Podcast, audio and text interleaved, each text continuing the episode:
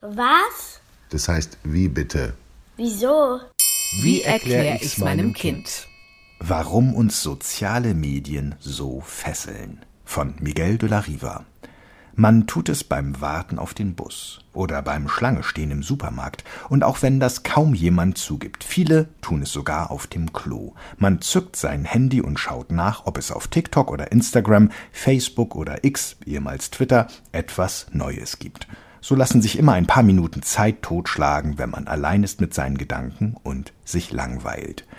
Keine Frage, häufig findet sich etwas Interessantes.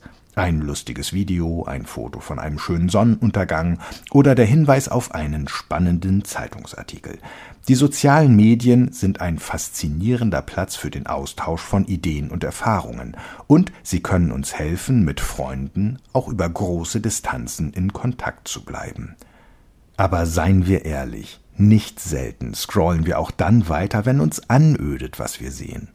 Und wenn wir nicht gerade unterwegs sind, passiert es schnell, dass unversehens eine halbe oder eine ganze Stunde vergeht, obwohl wir nur mal kurz reinschauen wollten.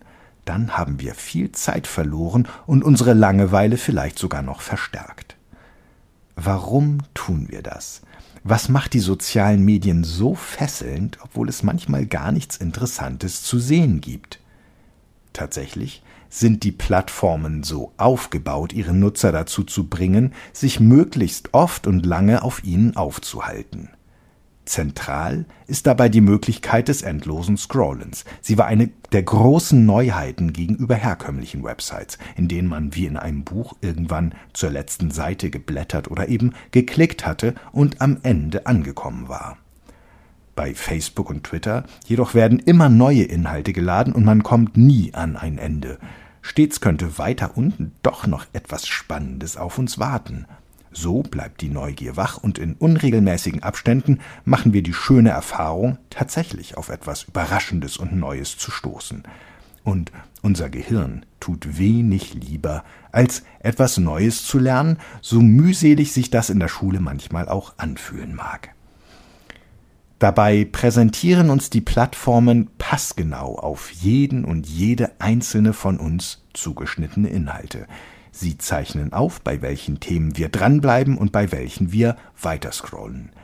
Wenn Sie beispielsweise merken, dass wir uns besonders häufig Bilder und Videos zu Katzen oder Fußball ansehen, werden Sie uns in Zukunft mehr solcher Bilder und Videos zeigen. Im Laufe der Zeit lernen die Plattformen so unsere Interessen und Vorlieben kennen. Und mit diesem Wissen können sie uns dazu verführen, noch mehr Zeit auf ihnen zu verbringen. Für die Plattformen ist das Gold wert. Denn TikTok und alle anderen verdienen ihr Geld mit der Aufmerksamkeit ihrer Nutzer. Für Werbung auf den Plattformen bezahlen Unternehmen eine ganze Menge.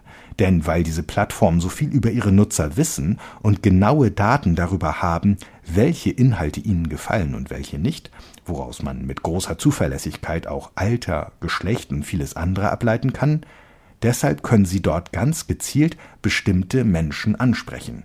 Die Hersteller von Katzenfutter und Fußballschuhen können ihre Produkte so bei Katzenliebhabern und Fußballbegeisterten bewerben. Ganz besonders fesselnd aber ist die Aufmerksamkeit, die wir von anderen Nutzern erhalten. Mit der Anzahl von Followern und Likes lässt sich die Beliebtheit einer Person und ihrer Posts ziemlich genau messen, glauben wir, und mit der von anderen vergleichen. So kommt es zu einer Art Wettlauf, der die Leute dazu bringt, sich selbst und ihre Umgebung, ihre Wirklichkeit immer stärker aufzuhübschen und immer aufregendere Behauptungen aufzustellen, denn das bringt oft mehr Aufmerksamkeit als der ungeschminkte Alltag und nüchterne Überlegungen. Darum wird schon seit einigen Jahren viel darüber diskutiert, ob soziale Medien der psychischen Gesundheit schaden. Man sorgt sich, ob auf den Plattformen nicht ein Schönheitsideal propagiert wird, das zu Krankheiten wie Magersucht beitragen kann. Sich mit anderen oder der aufgehübschten Version von sich selbst, die man auf den Plattformen zeigt, zu vergleichen, kann zu einer Beeinträchtigung des Selbstwertgefühls oder gar zu Depressionen beitragen.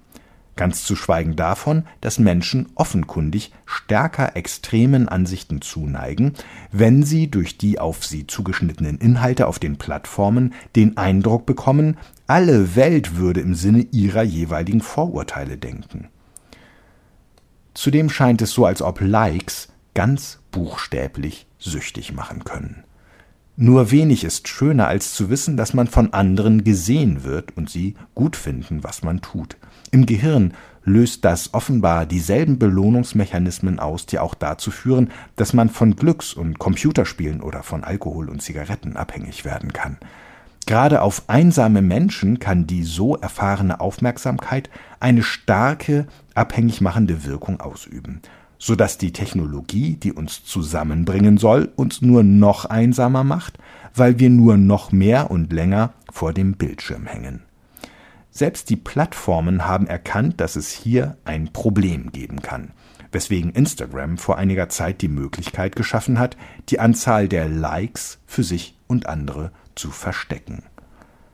So unangenehm es sein kann, allein zu sein mit seinen Gedanken. Vielleicht ist es besser gelegentlich, das Smartphone in der Tasche zu lassen und sich einfach seiner Langeweile hinzugeben, einem drastisch unterschätzten Gefühl. Nicht nur glauben viele Psychologen, dass Langeweile die Kreativität fördert und man die besten Ideen hat, wenn die Gedanken frei umherschweifen können. Sie ist auch ein Zustand, der wichtig ist, um herauszufinden, wer man ist. Denn in der Ziellosigkeit der Langeweile stellen wir uns Fragen, die wir uns ansonsten nicht zu stellen bereit sind. Warum wir überhaupt tun, was wir tun und wo wir im Leben eigentlich hinwollen. Gerade darum kann sich die Langeweile von einem banalen Unwohlsein zum schier bodenlosen Zweifeln am Sinn der eigenen Mühen auswachsen. Das macht sie unangenehm, zugleich aber auch wertvoll, wenn sie uns dazu bringt, zu versuchen, auf diese für uns so wichtigen Fragen Antworten zu finden.